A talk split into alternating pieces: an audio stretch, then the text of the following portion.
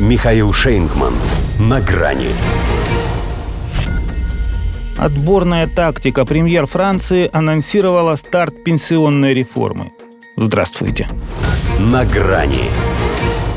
В правительстве Франции ее почитают как мать всех реформ. А ведь могли бы назвать и бабушкой, поскольку реформа эта пенсионная. Эммануэль Макрон с первого срока носится с ней опять же как бабка с писаной торбой. Все не решался распаковать. То протесты, то выборы. Не сказать, что сейчас подходящий момент. Время рискованное, поскольку угроза социальных волнений и так растет из-за инфляции, описывает его Блумберг.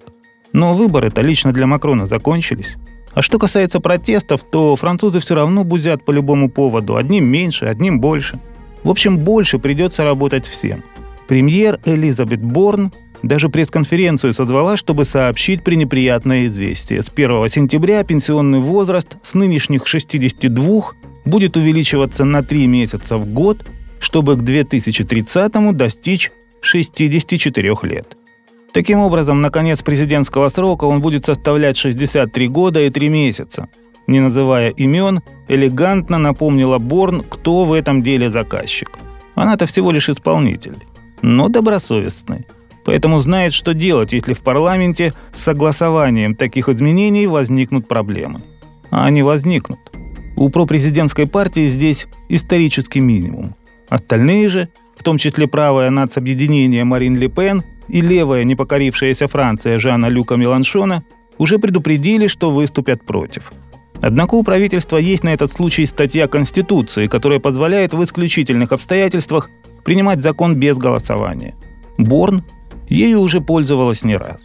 Другое дело, что обойти народный протест гораздо сложнее.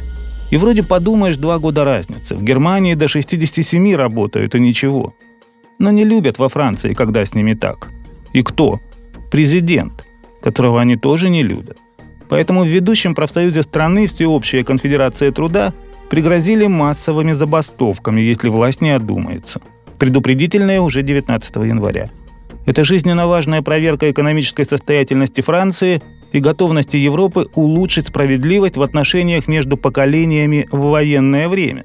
Пытается тот же Блумберг найти хоть какое-то оправдание пенсионной неистовости Макрона. Слабовато. Хотя и как он любит с выходом на геополитику. Но вряд ли для широких слоев Пятой Республики это аргумент. Более 60% готовы протестовать. Они достают из широких шкафов желтые жилеты и приговаривают, чем лохматить чужих бабушек, лучше бы взялся за свою. А то ведь Брижит явно его внимания не хватает. Вот как пишет Таймс и предлагала хотя бы над собором Парижской Богоматери вместо шпиля водрузить нечто похожее на мужское достоинство с двумя золотыми шарами у основания. С одной стороны, Нотр-Дама с причиндалом вполне себе символ их толерантной эпохи. С другой, такая фиксация – это же явный признак того, что кое у кого, если и есть шары, то только для того, чтобы мешать ему танцевать. До свидания.